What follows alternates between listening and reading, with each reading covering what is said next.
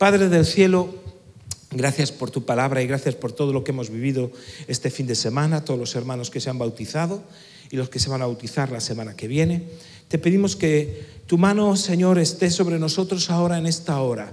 Señor, no oramos por tu palabra porque está bendecida y es poderosa, oramos por nosotros mismos, para que podamos abrir nuestros oídos de la fe recibirla y que nuestra vida en esta hora sea buena tierra donde tu, tu palabra venga, penetre y dé fruto a ciento por uno. En el nombre de Jesús, amén. Dice así Mateo 28, lo leíamos a los que se bautizaban. Mateo 28, verso del 18 en adelante. Y Jesús se acercó y les habló diciendo, Toda potestad me es dada en el cielo y en la tierra. Por tanto, ya que tiene toda esa autoridad, toda la autoridad la tiene, por tanto, en consecuencia, id. Y cuando dice id, ¿verdad? Eso es un, mandamiento, no es una opción, no es una sugerencia, sino que es un mandamiento que dice, tienes que ir. Y para eso, desde luego, hace falta fe. Hay que creer que Dios nos manda ir y vamos a ir. Por tanto, id y haced. Entonces nos dice lo que tenemos que hacer. Haced discípulos. Ya sabemos por qué tenemos que hacerlo, porque Dios nos mandó. ¿Y qué es lo que tenemos que hacer? ¿Qué tenemos que hacer? Discípulos. ¿Qué tenemos que hacer? Yo quiero escucharos con mascarilla y todo. ¿Qué tenemos que hacer?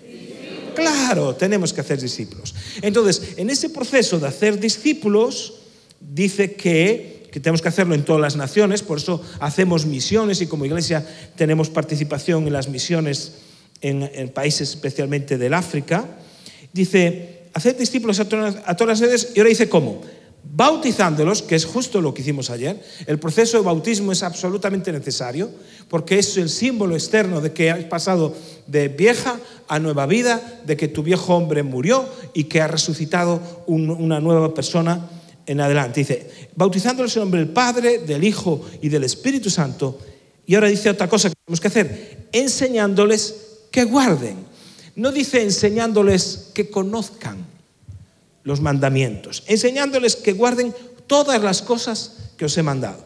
No está hablando de enseñar a nivel de conocimiento intelectual, sino que está hablando de una enseñanza que es algo dinámico, algo que tengo que guardar, atesorar, algo que requiere obediencia. Se me enseña algo, luego yo tengo que guardarlo, tengo que atesorarlo. Dice, esa es la forma de hacer discípulos, una transformación de vida, que es el símbolo del bautismo, pero al mismo tiempo una transformación de vida que es dinámica, no es de una vez, sino que es a través de un proceso de enseñanza pero un proceso de enseñanza que no es intelectual, sino que es algo que guardas. Por una parte, por ejemplo, en la iglesia, y veíamos el vídeo que empezamos de nuevo el curso del seminario bíblico que tenemos, que todos tenéis que hacer, sin excepción, pasando por el SEAN, pasando por bueno, los, los estudios de Nueva Vida, los estudios de SEAN, etc. Pasamos todos, eso es un conocimiento intelectual, pero en los grupos pequeños, en los grupos pequeños en los que eh, José Ricard daba gracias a los hermanos que, que de su grupo pequeño, ¿verdad? A José Ricard lo trajo a Cristo una persona que el año pasado se bautizó. Le hablaron de, tienes que venir al grupo pequeño, tienes que venir al grupo pequeño. Y él mismo daba testimonio diciendo, fui por decir, bueno, vamos a quitarnos de encima este compromiso ya de una vez, voy, me quito de encima este asunto y ya, ya no vuelvo. Dice, lo que yo no sabía es que entré en aquella casa y cuando salí ya tenía un grupo de compañeros y de amigos. Y nadie me tuvo que decir que tenía que ir a la iglesia el domingo siguiente. Y al domingo siguiente vino a la iglesia y recibe un impacto en la propia adoración y en el estilo de la iglesia. Y después va al encuentro y recibe otro impacto con la plenitud del Espíritu Santo. ¿Quién usó Dios para traer a José Ricard al Señor, que hoy dio testimonio? A un hombre y una mujer que el año pasado se bautizaron. En la célula, en el grupo pequeño, se produce eso que se llama guardar. Por eso cuando una persona no pertenece a un grupo pequeño, nosotros como iglesia tenemos un problema, yo como pastor tengo un problema, Porque no sé cómo podemos pastorearlo, no sé cómo podemos alcanzar a él. Por supuesto, no sé cómo podemos informarle. Por ejemplo, la conferencia Amor del Bueno va directamente a todas las personas que pertenecen a un grupo pequeño y muchas más cosas. Entonces, el proceso que nosotros tenemos, el por qué lo hacemos, es porque Cristo nos lo mandó. El qué hacemos son discípulos. El cómo lo hacemos es a través de, eso, de esa enseñanza, de esa transformación que nos habla el bautismo y de esa enseñanza que tiene que ver con una también transformación de vida continua. Entonces fíjate cómo es muy sencillo. Entonces dice, todas las, enseñándoles que guarden todas las cosas que os he mandado, he aquí yo estoy con vosotros todos los días hasta el fin del mundo. Y Jesús dice, y no te preocupes porque en eso, en ese proceso, yo voy a estar contigo. Cuando tú estés yendo y que tú estés haciendo discípulos, yo estoy contigo, haciendo discípulos así. Estás yendo, entonces te da una seguridad, ¿verdad? Y por eso, como decíamos, hace unas semanas, por lo cual estoy seguro, decía Pablo, que ni lo alto, ni lo profundo, ni lo presente, ni lo porvenir, ni ninguna cosa creada nos podrá decir, apartar del amor de Dios. Y hoy nos lo decía en la alabanza. ¿Qué quiere el Señor? Ministrar seguridad. Ministrar seguridad. ¿Para qué? Para que tú te conviertas en un discípulo. ¿Cuál es la tarea de esta iglesia? Que tú seas qué? Discípulo, discípula de Jesucristo. Esa es nuestra tarea. Ahora, ¿qué ocurre en el proceso? Fíjate lo que dice Pablo le escribe a Timoteo. Dice así en primera en segunda de Timoteo capítulo 2. Creo que estoy en primera de Timoteo, tengo que cambiar 2:15. Dice así: Procura con diligencia presentarte a Dios aprobado como obrero que no tiene de qué avergonzarse usa bien la palabra de verdad. Y está hablando de un contexto donde hay diatribas, eh, peleas, eh, eh, palabrería, tonterías. Dice, procura con diligencia, es decir, procurar algo es que vas a poner todo tu corazón y toda tu intención, ¿verdad? Con diligencia, no de forma perezosa, sino activamente, presentarte a Dios aprobado, como obrero que no tiene de qué avergonzarse que usa bien la palabra de verdad. Hay una confusión en la vida cristiana y en el discipulado, y especialmente le estoy predicando a las personas que se bautizan, pero el que pueda pillar algo, pues pilla. Entonces hay una confusión en el discipulado que tiene que ver con esto de llamarse ser aprobado no ser aprobado. Eh, si tú lees eh, muchos de los libros que se venden, incluso si escuchas muchas de las cosas que hay por ahí por internet, hay un sobreénfasis en la palabra bendición. Entonces a la gente se le dice que eh, Dios te bendice, incluso saludamos como que Dios te bendiga, ¿verdad? Que Dios te bendiga. Que es una, por cierto, una frase muy etérea, porque a lo mejor le dices a uno que cree que la madre tierra, Gaia, es Dios, y dice que Dios te bendiga, y dice amén. Pero él está pensando en la madre tierra. Entonces, en fin, es lo que hay mucho, mucho cacao mental ahí, ¿no? A veces me gusta más en tu caso decirle que Jesús te bendiga, porque ahí no hay sombra de dudas a qué Dios te está refiriendo. Pero quitando ese asunto, en los países eh, occidentales, en los países del primer mundo, eh, el Evangelio es igual a bendición. ¿Por qué? Porque el Evangelio lo que queremos, como tenemos lo básico, lo básico, eh, que es comer, dormir, la salud asegurada por una buena seguridad social, buenos médicos. En los países del primer mundo lo que anhelamos es que Dios nos bendiga.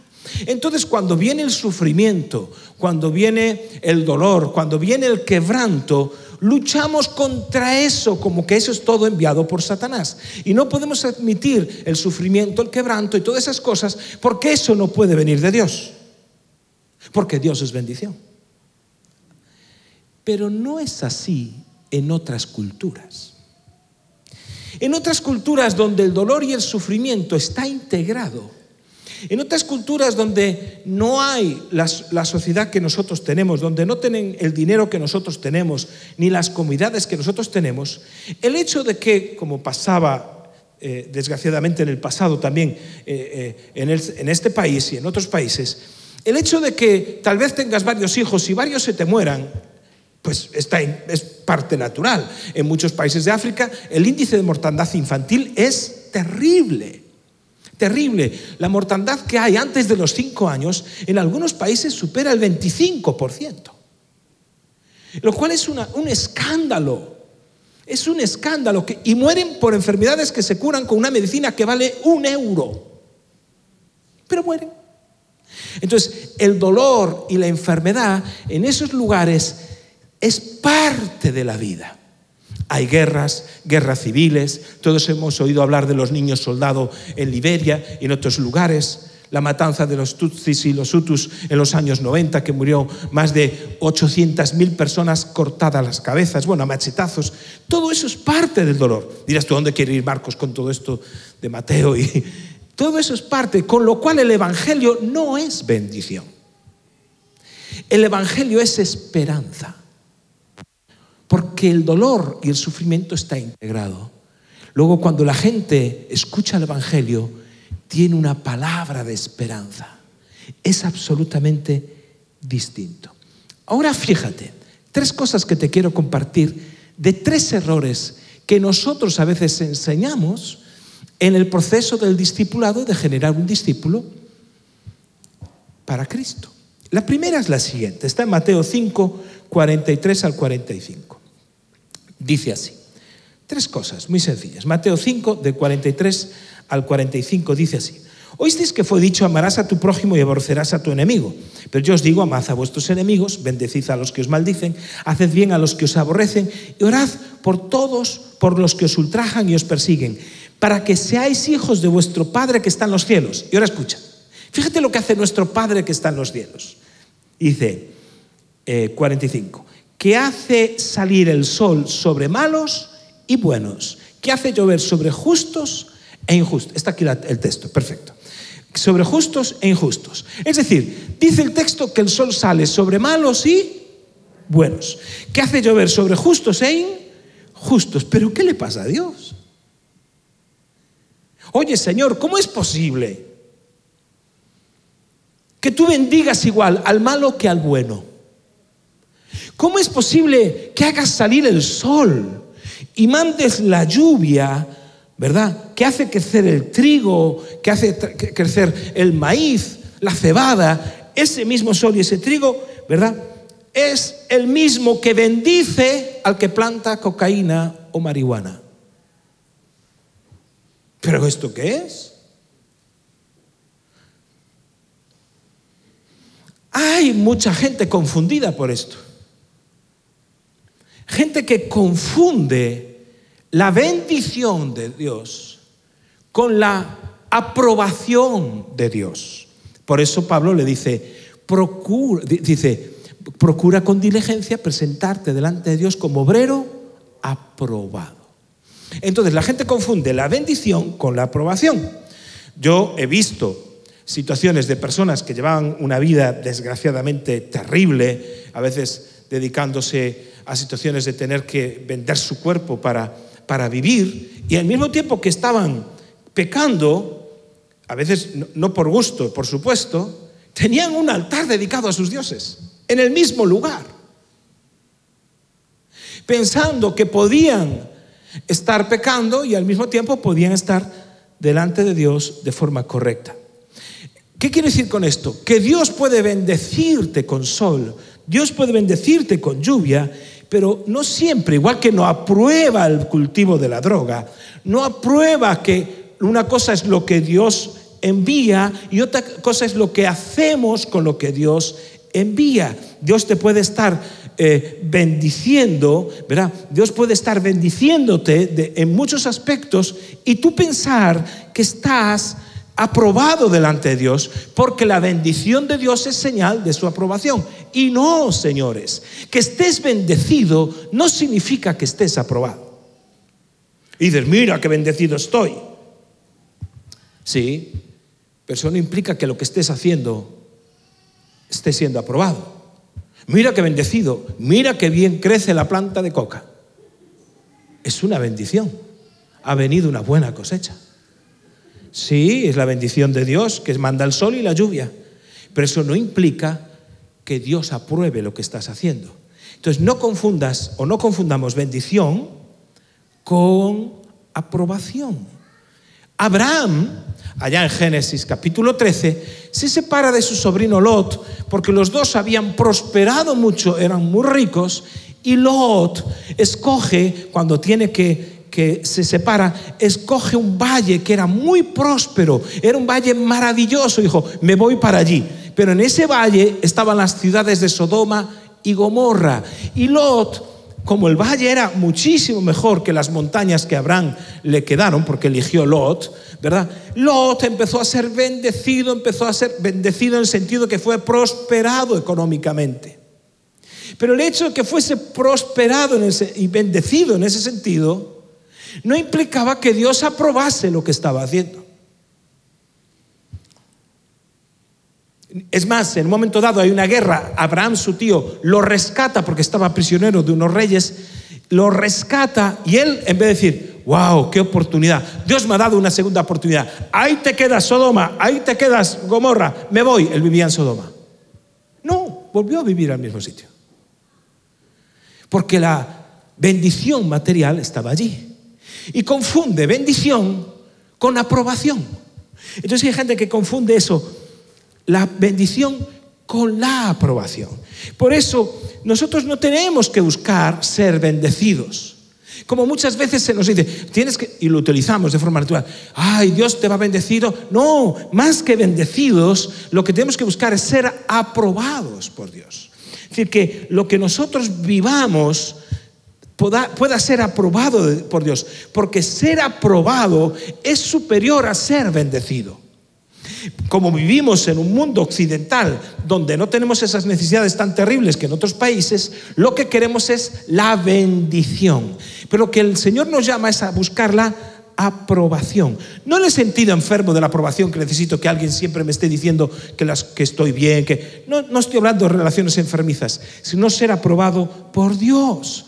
Y esto tiene que, tiene que quedar muy claro, porque hay muchas situaciones donde a veces pensamos que el hecho de que Dios nos bendiga, incluso en lo relacional, implica de que Dios nos apruebe. Dos adolescentes que tienen capacidad desde una edad para tener hijos y son adolescentes, pueden tener un niño. Dios va a bendecir a ese niño. Y tú puedes, claro que lo va a bendecir. Pero eso no significa, y Dios puede coger a ese niño y que nació de una forma no, no, no planificada, no, no esperada, Dios no va a decir, ah, naciste, naciste en una situación irregular, pues muerte a este. No, no lo va a machacar, Dios lo va a bendecir. Pero que bendiga a ese niño no significa que apruebe esa relación. O mejor dicho, que apruebe cómo nació ese niño. Puede haber, a veces hay familias que están reconstruidas, donde a veces una mujer tuvo un primer hijo con un hombre, un segundo hijo con otro hombre, un tercer hijo con otro hombre, y puede llegar, y, sin casarse con ninguno, y puede llegar, es verdad, un cuarto hombre que se casa con él, tiene otro hijo, reconstruye su familia, Dios bendice esa familia, Dios, Dios, les hace crecer, les hace prosperar, Dios los bendice. Pero eso no significa que Dios apruebe su historia de vida. ¿Me explico? Por eso uno debe dar gracias por la bendición, pero pedir perdón y corregir en la vida lo que haya que corregir para llegar a tener su aprobación. Ser bendecido no significa ser aprobado, porque muchas veces somos bendecidos por la pura misericordia de Dios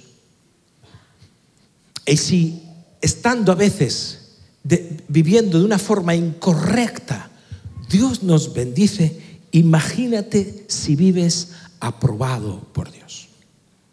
Imagínate. Una segunda cosa, os hablé de tres.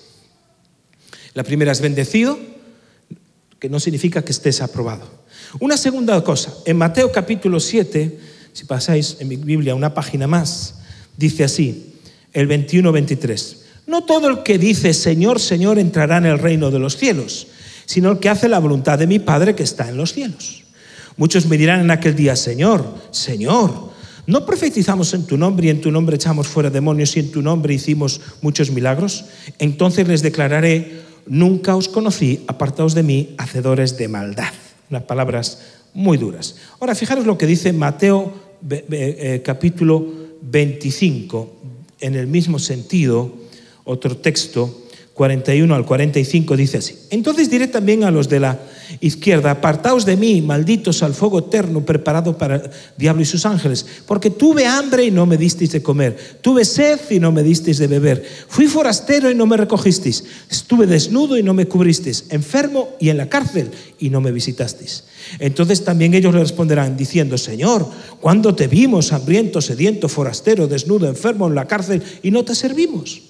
Entonces le responderá diciendo, de cierto os digo que en cuanto no lo hicisteis a uno de estos más pequeños, tampoco a mí me lo hicisteis. Es decir, aquí vemos que hay personas que dicen, Señor, Señor, y que se llenan la boca, hemos hecho milagros, hemos hecho un montón de cosas, te hemos honrado, te hemos servido, Señor, es maravilloso. Estoy respaldado por ti, porque cuando tú oras por alguien y se hace un milagro, eso es que tienes el respaldo de Dios, aparentemente. Pero Jesús nos enseña que no. Que puedes estar bendecido y no ser aprobado, y en este caso, en este segundo punto, puedes estar respaldado y no aprobado. Porque hay gente que estaba haciendo cosas para Dios sin Dios, y el Señor en su misericordia de ese enfermo, de esas personas que a lo mejor se convierten. Hay predicadores y gente en la iglesia que tiene un don para predicar y, predica, la gente se convierte, pero él mismo vive sin casarse, vive sin poner orden en, su vida en cosas, vive lo que fuese. Está engañando los negocios, está robando acá, lo que fue. Pero Dios dice, guau, ¿será que Dios entonces Dios me respalda? Por lo tanto, si Dios me respalda en lo que hago, ¿será que me aprueba? No. Porque en aquel día muchos dirán, Señor, Señor. Y dice, no, no, te conozco. Y Dios no dice, Jesús no dice que los milagros fueran inválidos, que los demonios que echaron no fuera correcto. Y dice, sí, sí, has hecho milagros, has echado fuera demonios, pero mira, los demonios de aquel Gadareno salieron porque yo tuve misericordia de él, no de ti. Es misericordia del endemoniado, misericordia del enfermo, misericordia del que se está perdiendo en sus pecados. Y yo actúo por misericordia, pero no apruebo. Por eso cuando me vengas diciendo, Señor, Señor, dice, no te conozco. ¿Pero por qué? Porque dice, mira, estuve enfermo y en la cárcel no me visitaste, estuve desnudo, no me cubriste, tuve hambre, no me diste de comer. Un montón de cosas. ¿Cuándo? Cuando no lo hiciste con esos, no me lo hiciste a mí. Por lo tanto, puede que seas respaldado en cosas que haces para Dios, pero eso no significa que seas aprobado. Es decir, estar respaldado no implica siempre estar aprobado. Puede por misericordia Dios usarte, ¿verdad? Haces la obra, sin embargo, Dios no aprueba el estilo de vida que puedas estar llevando y Dios no lo aprueba. Incluso podrías, de forma ilícita, hacer muchas cosas y, parecer que van bien, que prosperan, pero Dios no lo aprueba. Puedes gozar aparentemente de un respaldo por la misericordia de Dios de los perdidos, de los enfermos, de los endemoniados, pero eso no significa que sea la aprobación de Dios. Por eso dice, procura procura de una forma diligente presentarte de Dios como obrero bendecido, no. Respaldado, no. Aprobado. Dice, que no tiene de qué avergonzarse. Decir, que puede haber un momento en que Jesús mismo, como le estábamos diciendo, nos avergüence porque dice, te usé, pero me avergüenzas. Por eso el proceso de discipulado, enseñándoles que guarden todas las cosas, tiene que ver con esto. Fíjate el tercer, la tercera fotografía a la que te quiero llevar, allá a Mateo capítulo 14, verso 31. Mm, es, es cuando Pedro se echa de la barca, empieza a andar sobre el mar y, cuando está andando, el Señor lo, lo rescata. Dice el verso 30. Eh, Pero al ver el fuerte viento, Pedro tuvo miedo y comenzando a hundirse, dio voces diciendo, Señor, sálvame. Al momento Jesús, extendiendo la mano, asió de él y le dijo, hombre de poca fe, ¿por qué dudaste? Cuando ellos subieron a la barca, se calmó el viento. Fíjate una cosa, Pedro estaba hundiéndose en el agua y Jesús, ¿qué fue lo que hizo? Lo rescató. Y es, lo rescata de esa situación. Y hay gente que confunde, igual que confunde, estoy bendecido, estoy aprobado, estoy respaldado, estoy aprobado. Hay gente que confunde con estoy rescatado, por lo tanto estoy aprobado. No, lo rescata y al mismo tiempo que le dice el Señor, oye, ¿por qué dudaste, hombre de poca fe? A veces confundimos el hecho de que Dios nos rescate de situaciones críticas, que nos rescate en situaciones matrimoniales, en situaciones económicas, malas decisiones que hemos tomado. Viene Dios, nos rescata y decimos, wow, ya está, Dios está contento conmigo. No, hay que corregir el rumbo, no nos podemos engañar. No nos podemos engañar por el hecho de que si somos bendecidos o que tengamos respaldo, aunque Dios mismo nos puede venir a rescatar, significa que Dios nos apruebe. Por eso lo que está mal, está mal, llamémosle como le llamemos. Y por supuesto, si es un pecado gravoso, sigue siendo pecado, digamos lo que digamos.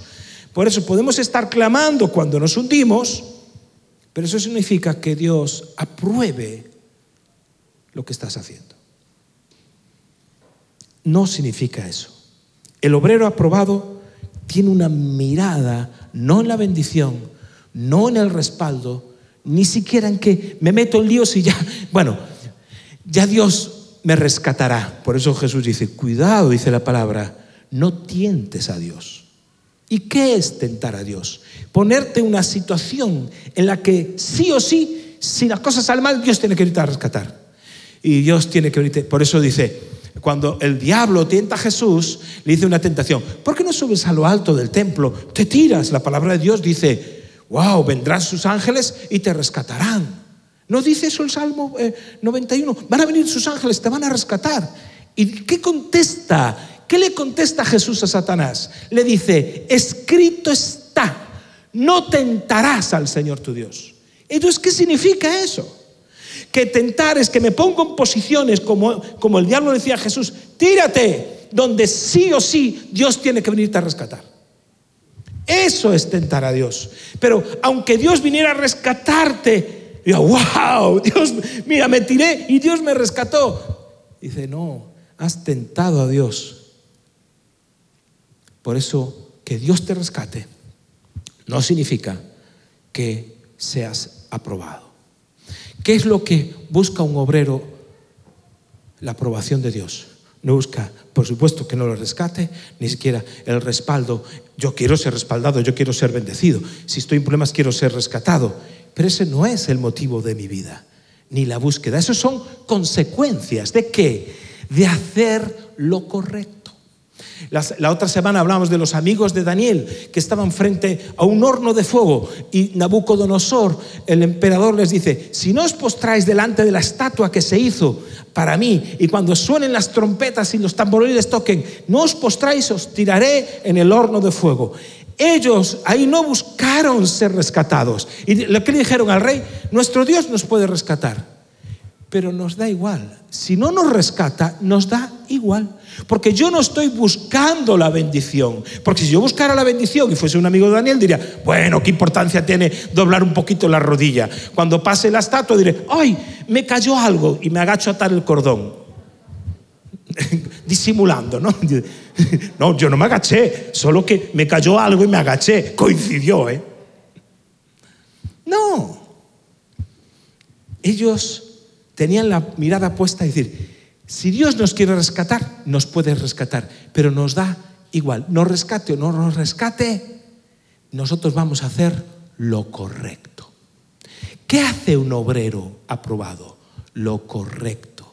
¿Cuál es la motivación de un obrero que, aprobado? Hace lo correcto, busca diligentemente. No hay nada de que avergonzarse. Dios nos puede rescatar, decían ellos. Y si no, es igual, vamos a hacer lo correcto. Por eso los cristianos, que somos discípulos, que se nos enseña a guardar todas las cosas, no vamos detrás de la bendición. Esa no es nuestra motivación, sino que vamos detrás de hacer lo correcto. Y si tú haces lo correcto, Dios te va a respaldar, Dios te puede bendecir, o puede que no, Dios te puede salvar, pero tu motivación no es esa, es hacer lo correcto. Por eso, si en tu vida pasada has tenido todas esas cosas, mira, te voy a poner otro ejemplo, la vida de José.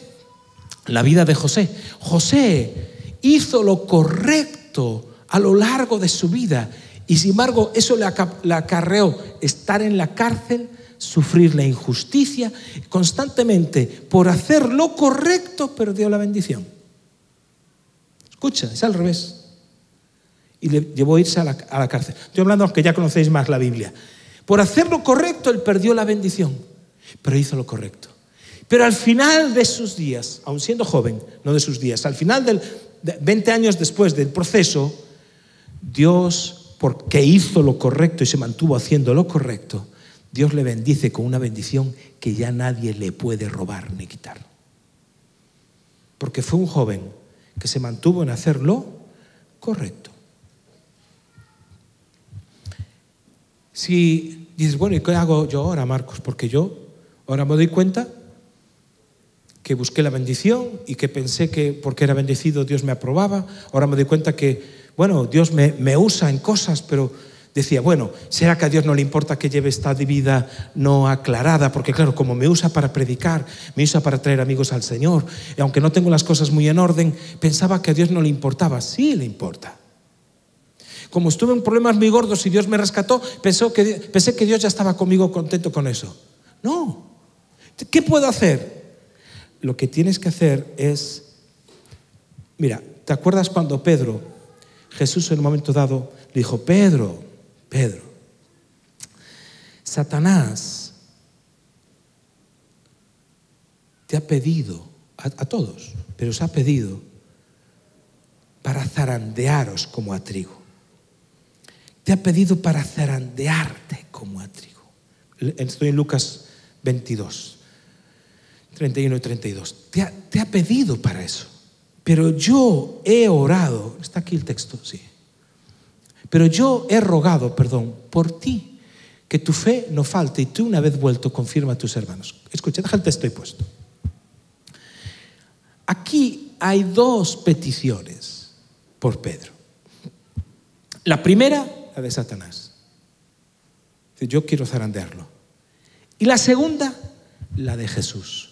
Y la de Jesús siempre es una petición más fuerte que la del diablo sobre tu vida. Entonces tú puedes haber venido por una vida donde has sido zarandeado por el mismo Satanás, donde te vino dando por la izquierda, por la derecha, por arriba, por abajo, has tenido relaciones incorrectas, lo que fuese. Tú vienes sufrimiento, luchas, de repente llegas a un punto, llegas a un punto donde quieres corregir eso y dices, no, yo quiero, quiero ser un obrero aprobado. ¿Qué tengo que hacer? Entonces hubo esas dos peticiones, la de Satanás y la de Jesús. Pero la de Jesús es mucho más poderosa. Por eso Jesús, eh, Jesús le dice a Pedro, y una vez vuelto, y una vez vuelto, ¿qué pasó entre la caída de Pedro que niega a Jesús? Tres veces niega a Jesús, que aquí es donde Jesús se lo profetiza.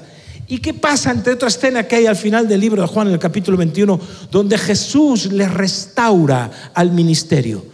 Dice, una vez vuelto, dice, confirma a tus hermanos. Le está profetizando su, su ministerio. Le está profetizando que él va a ser un obrero aprobado. Pero ¿qué pasó? Ah, pasa esa frase que dice aquí, una vez vuelto. Que exactamente significa, acordaos, una vez vuelto. Es decir, voy para allí y ahora ¿qué hago? Vuelvo. Exactamente significa una vez que te hayas convertido. Es exactamente eso. Pedro, una vez que te hayas convertido a mí, yo voy a darte un ministerio que será un ministerio aprobado por mí. Hasta ahora has sido usado, has sido respaldado, has sido bendecido. Pedro, hasta te tuve que rescatar. Pero todos esos desastres que has vivido se corrigen si tú vuelves a mí. Como decía el profeta, oh, volveos, volveos, vuélvete a mí. Y conocemos experiencias de personas que cayeron, que se equivocaron, que erraron, que esa caída les ayudó para volver, para convertirse verdaderamente a Dios, que es exactamente lo que tú necesitas si quieres ser un discípulo de Cristo. Una conversión verdadera al Señor, plenamente convertido, plenamente entregado.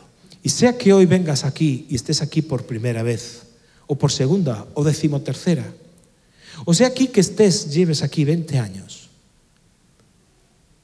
lo que necesitas es volver a Dios, porque la, el respaldo de Dios durante estos años no implica necesariamente que haya una aprobación de Dios a lo que estamos viviendo. Y hoy es un día de transformación y de cambio. Ponte de pie, por favor.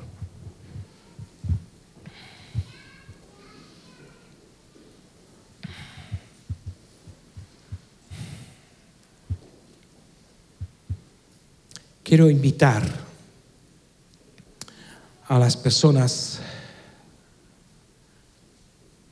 que tal vez no eran conscientes, llevan una vida normal, te encuentras con gente que dice, bueno, yo nunca maté a nadie, no hice nada daño a nadie, llevo una vida tranquila.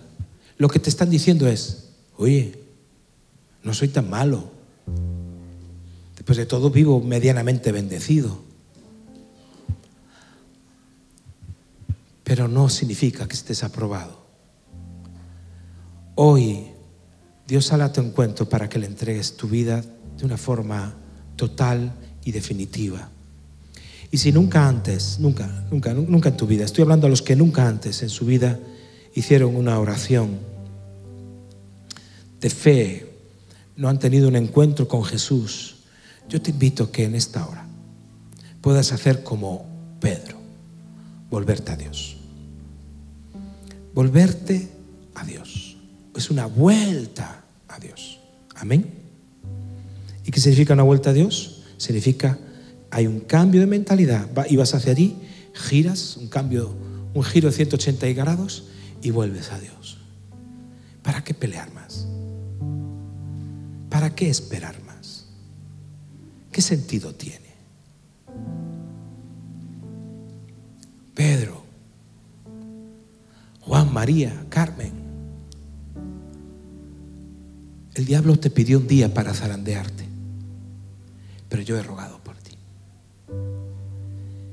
y mi ruego es que en ese proceso que aún estás luchando contra las circunstancias, que si mi familia, que si mi marido, que si mi trabajo, que si mi... En ese proceso puedas volver a mí. Y cuando vuelvas a mí, yo voy a hacer algo increíble. Te voy a dar un ministerio, un proyecto de vida. Vas a abrir los ojos que no veías. Vas a oír lo que no oías. Porque yo tengo un plan para ti si hoy quieres entregarle tu vida a Jesucristo, yo te pido que hagas esta oración. Yo te voy a pedir que después que vengas aquí al frente para poderte hacer un regalo, quiero hacerte un regalo mientras sus hermanos salen, se van y los otros hermanos limpian el salón. Yo quiero regalarte una cosa y quiero orar por ti, quiero conocerte. Y no importa el tiempo que lleves viniendo, lo importante es que hoy Jesucristo ha rogado por ti y vas a ser aprobado. Amén. Haz conmigo esta oración. Señor Jesús, te entrego mi vida.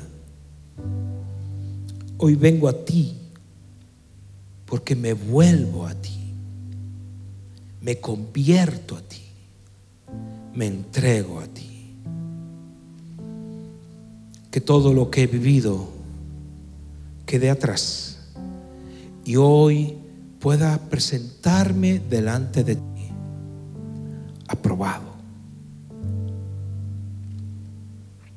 listo, preparado para recibir tu perdón y tu misericordia. Gracias por la nueva oportunidad que me das. En tu nombre, Jesús, se lo pido a Dios Padre. Amén. Amén. Si has hecho esta oración, me gustaría saludarte, conocerte, orar nuevamente por ti de forma específica y no te vayas sin que podamos bendecirte. Que Dios os guarde, Dios os bendiga, Dios os cubra con su sangre esta semana y acordaos por favor de no hacer grupos, salir y ya preparamos el local para el segundo culto. Amén.